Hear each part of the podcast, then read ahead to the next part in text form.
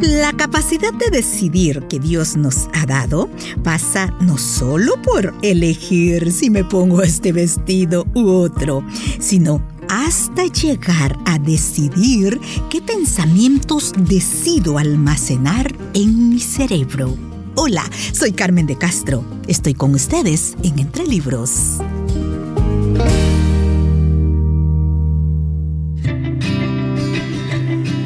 Desconectó el cerebro.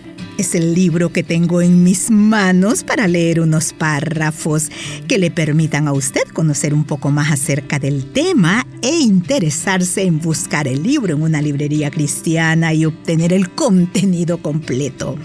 Lo escribe la doctora Caroline Leaf. Ella se propone enseñarnos cómo los pensamientos entran por las puertas que son nuestros sentidos y llegan al cerebro hasta formarse el pensamiento de algo que nos puede afectar para bien o para mal, según estemos dispuestas a elegir retomo la lectura en el capítulo que inicié en el pasado programa, el capítulo 2. ¿Qué es un pensamiento tóxico? Cuando hemos almacenado un pensamiento de algo que nos ocasionó dolor, sufrimiento, ira, un torrente de sustancias químicas se ponen en acción en el cerebro Cuanto más lo piensas, más fuerte y vívido se vuelve ese torrente y obviamente el dolor que te ocasiona. Continúo leyendo a partir de esto. Empezarás a reaccionar el pensamiento de forma mental y física como si el suceso se estuviera repitiendo otra vez. Lo que piensas se expande y crece y adquiere vida propia.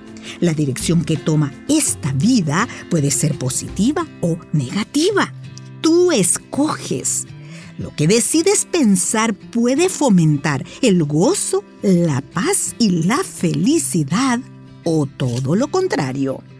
Por cierto, tus pensamientos crean cambios que llegan a los niveles genéticos y modifican la estructura de la célula. Los científicos han mostrado que esta reestructuración es lo que permite que las enfermedades se apoderen del cuerpo. Por otra parte, cuando escogemos pensamientos no tóxicos, entramos en un campo nuevo por completo de funcionamiento del cerebro y del cuerpo se liberan sustancias químicas de bienestar que nos hacen sentir esa paz y que también promueven la sanidad, la formación de la memoria y el pensamiento profundo, lo que al combinarse aumenta la inteligencia. Los pensamientos saludables y no tóxicos ayudan a nutrir y a crear un cimiento positivo en las redes neuronales de la mente. Estos pensamientos positivos fortalecen las cadenas de reacciones positivas y liberan sustancias bioquímicas como las endorfinas y la serotonina que se encuentran en la farmacia natural del cerebro. Al encontrarse en ese entorno positivo, el intelecto prospera y junto con él prosperan la salud mental y la física. Y ahora, amados hermanos, una cosa más para terminar. Concéntrense en todo lo verdadero, todo lo honorable, todo lo justo, todo lo puro, todo lo bello y todo lo admirable piensen en cosas excelentes y dignas de alabanza. Filipenses capítulo 4 versículo 8. Suelo hablarles a grupos acerca de la ciencia del pensamiento y varias veces a lo largo de los años me han preguntado cómo puede romperse el ciclo del pensamiento tóxico. Echando mano de las dos décadas de investigación sobre el cerebro, he identificado a la docena sucia esferas que deben desintoxicarse, basado en la ciencia de cómo funciona el cerebro.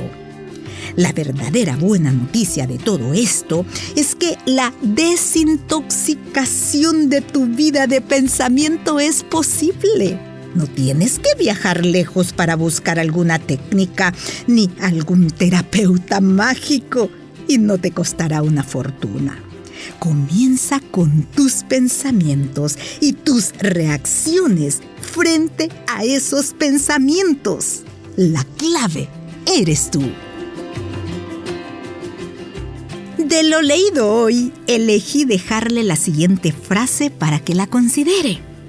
Lo que decides pensar puede fomentar el gozo, la paz y la felicidad o todo lo contrario. Bendiciones y hasta la próxima.